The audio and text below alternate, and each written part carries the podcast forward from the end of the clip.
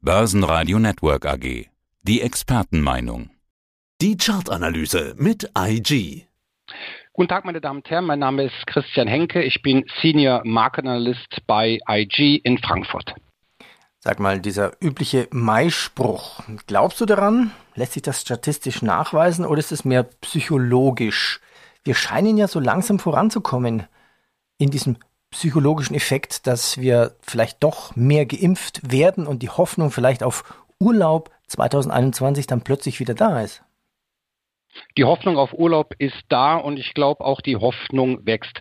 Letztendlich haben wir natürlich jetzt wie jedes Jahr diesen Spruch Sell in May and go away. Aber die Frage ist, ob wir ja angesichts der aktuellen Impfsituation die Saisonalität dieses Jahr sehen. Das bleibt abzuwarten. Der DAX ist ja aktuell ein wenig verhalten. Das dürfte vielleicht auch andere Gründe haben.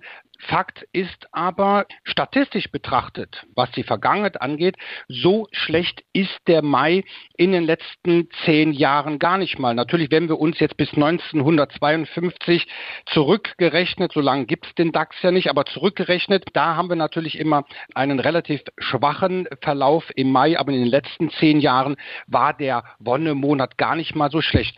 Die Ausgangssituation ist, auch wenn wir jetzt in den letzten Tagen so ein bisschen auf der Stelle stehen, dennoch sehr gut. Suchen wir uns Einzelwerte für die Chartanalyse raus. Ja, die Börse interessiert sich nicht dafür, ob die Biergärten zu sind oder offen, aber sehr wohl dafür, wie es der Industrie geht. Und ja, und bleiben wir so ein bisschen beim Thema Urlaub. Krise bei der Reise, Luftfahrt und Zulieferern. Heute gab es die Zahlen von MTU. Der Umsatz ging wegen der schwierigen Krise der Luftfahrtbranche im Jahresvergleich um 22 Prozent zurück. Die Aktie hat sich verdoppelt und MTU hat immerhin Gewinne. Die Aktie steht jetzt bei 207 Euro. Ist der Aufwärtstrend noch am Laufen?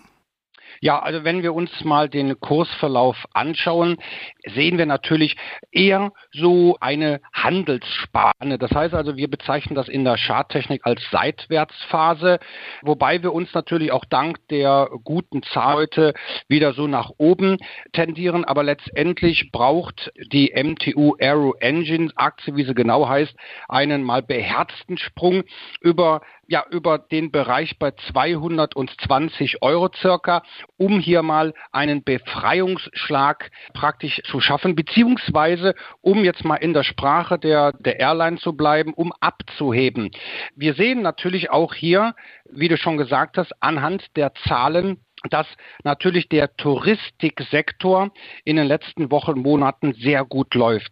Wie wir eingangs schon sagten, die Hoffnung auf den nächsten Urlaub ist da der Touristiksektor konnte ja deutlich zulegen. Und wenn wir uns einen Blick werfen auf die verschiedenen äh, Sektoren des Stock 600, kann gerade der Bereich Travel and Leisure, also Touristik, outperformen.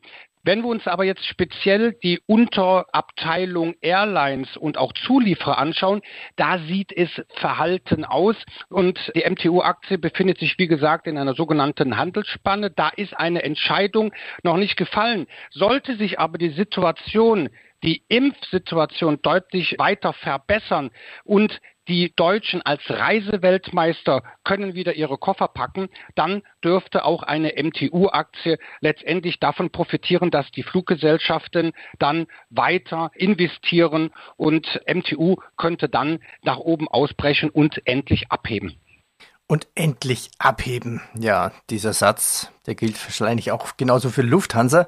Es gibt ja diese Hoffnung an der Impffront in Deutschland. Ein bisschen was geht voran. Lufthansa setzt quasi auf den Mallorca-Effekt. Obwohl Lufthansa Mallorca gar nicht mal so sehr bedient. Die Zahlen kommen nächste Woche. Wie bedient sind denn die Aktionäre oder gibt es eine Hoffnung für die Urlaubsaktie? Die Lufthansa gibt es jetzt für 10,70 Euro. Ich glaube sogar, dass der Anleger sogar vielleicht so bei 10 Euro vielleicht zugreifen kann. Die Aktie konnte vor einigen Wochen abheben bleiben wir mal bei diesem Wortspiel befindet sich jetzt aber wieder im Sinkflug. Ja, also auch hier sehen wir natürlich einen deutlichen Umsatzeinbruch.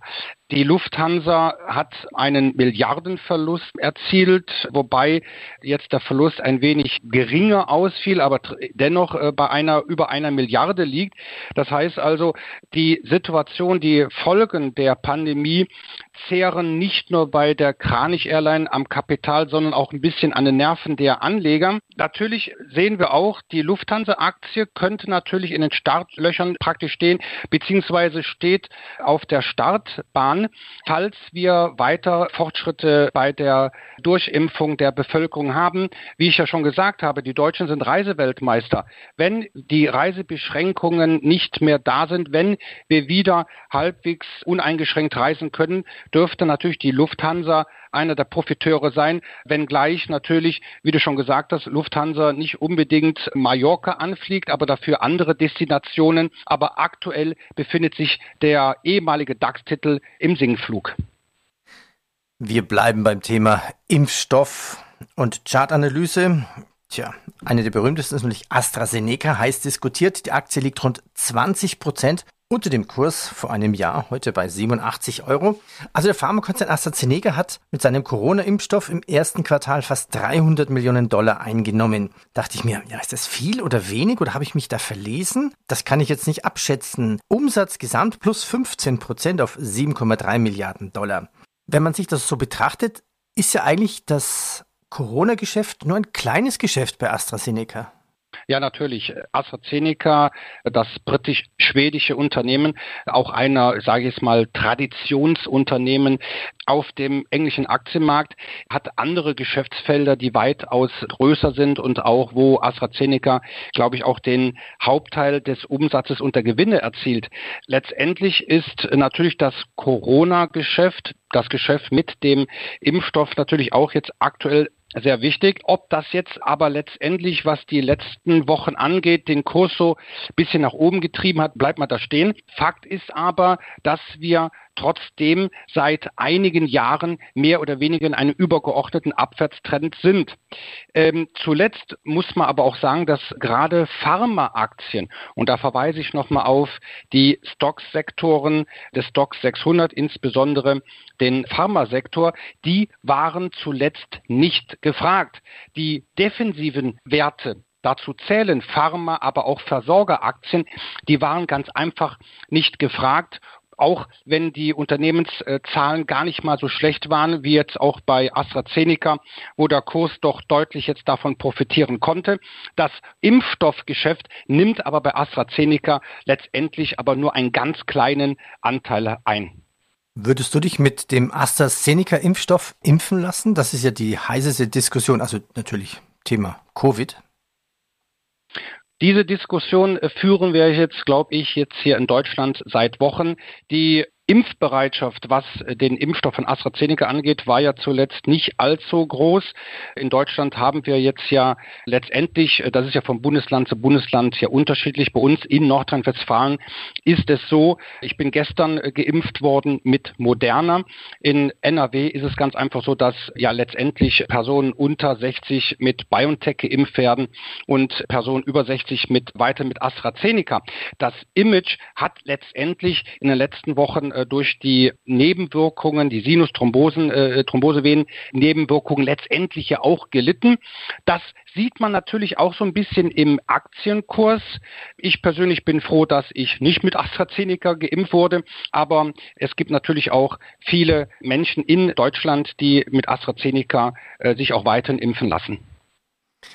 Die Börse interessiert sich nicht, ob die Friseure offen haben, aber sehr wohl, was Amazon verdient. Das sind wieder Rekordzahlen geworden. Der Umsatz lag erstmals im ersten Quartal über 100 Milliarden Dollar. Die Erlöse wuchsen um 44 Prozent. Die Amazon-Aktie steht jetzt kurz vor der 3000 Dollar Marke. Ja, wie kann es denn hier weitergehen? Ja, und das ist nämlich, äh, und da ist es auch sehr wichtig, sich auch mal wirklich mal äh, äh das übergeordnete Bild, also das Big Picture, wie wir sagen, anzuschauen. Trotz der sehr guten Zahlen. Also man muss ja wirklich sagen, Amazon hat ja nachbörslich eine Kursrakete äh, gestartet. Die Erwartungen wurden ja mehr als übertroffen. Aber wenn wir uns mal so etwas das größere Bild anschauen, befindet sich die Amazon-Aktie immer noch über einen längeren Zeitraum in einer Seitwärtsphase. Die Oberseite, die liegt bei 3.552 US-Dollar circa, wurde jetzt so annähernd erreicht. Und das ist jetzt natürlich für die Charttechniker bzw. die Anleger, die mit Lineal und Bleistift ihre Entscheidung treffen, sehr interessant. Bricht die Aktie nach oben aus, dann kann es ganz locker und ganz schnell in äh, den Bereich bei rund 4.200 US-Dollar weitergehen. Das heißt also, die Aktie hat Potenzial. Das Unternehmen hat hier auch sich positiv für das Gesamtjahr geäußert. Die sogenannten Stay-at-Home-Aktien Dazu zählt ja auch Amazon, wo ja auch viele Bundesbürger ja fleißig bestellen, weil halt die Geschäfte zu haben. Nicht nur die Friseure, sondern eigentlich die Geschäfte. Die profitieren davon und das könnte auch erstmal auch so weitergehen. Eine Aktie, die seitwärts geht? Naja, Apple, die scheint ja auch nicht sich besonders stark vom Fleck zu bewegen. Momentan bei 110. Ja, es war ja trotzdem eigentlich quasi schon, schon wieder Weihnachten bei Apple. Q1 fast so gut wie das Weihnachtsquartal. 23,6 Milliarden Dollar, ein neuer Rekord für das erste Quartal. Warum ist die Aktie so, so brav? Also wenn wir uns natürlich die Technologiewerte anschauen, ist Apple wirklich sehr brav. Nicht langweilig, aber brav.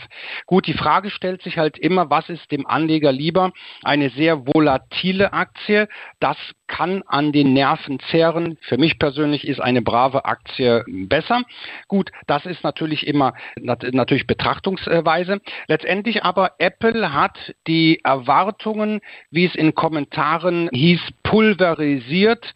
Apple profitiert davon. Apple ist eine Aktie, die jetzt zuletzt so ein bisschen peu à peu steigt. Aber auch da sehen wir, wenn wir uns praktisch äh, ja letztendlich den Chart anschauen, so gut sieht es äh, aktuell nicht aus. Falls wir die 145 US-Dollar, das ist ein markantes Zwischentief, was wir, was wir äh, praktisch dann im Januar dieses Jahres gesehen haben. Wenn wir da drüber springen, dann dürfte auch die Apple-Aktie nicht mehr brav bleiben. Dann könnte es für die Apple-Aktie dann richtig aufwärts gehen. Und hier charttechnisch betrachtet könnte sogar das Kursniveau von rund 164 US-Dollar angepeilt werden. Christian, ich bedanke mich und wie sagt man so schön, bleib immer schön negativ. Vielen Dank. Soweit der Podcast von IG. Analysen, die Märkte, Charts und Webinare unter IG.com. Börsenradio Network AG. Das Börsenradio für Privatanleger.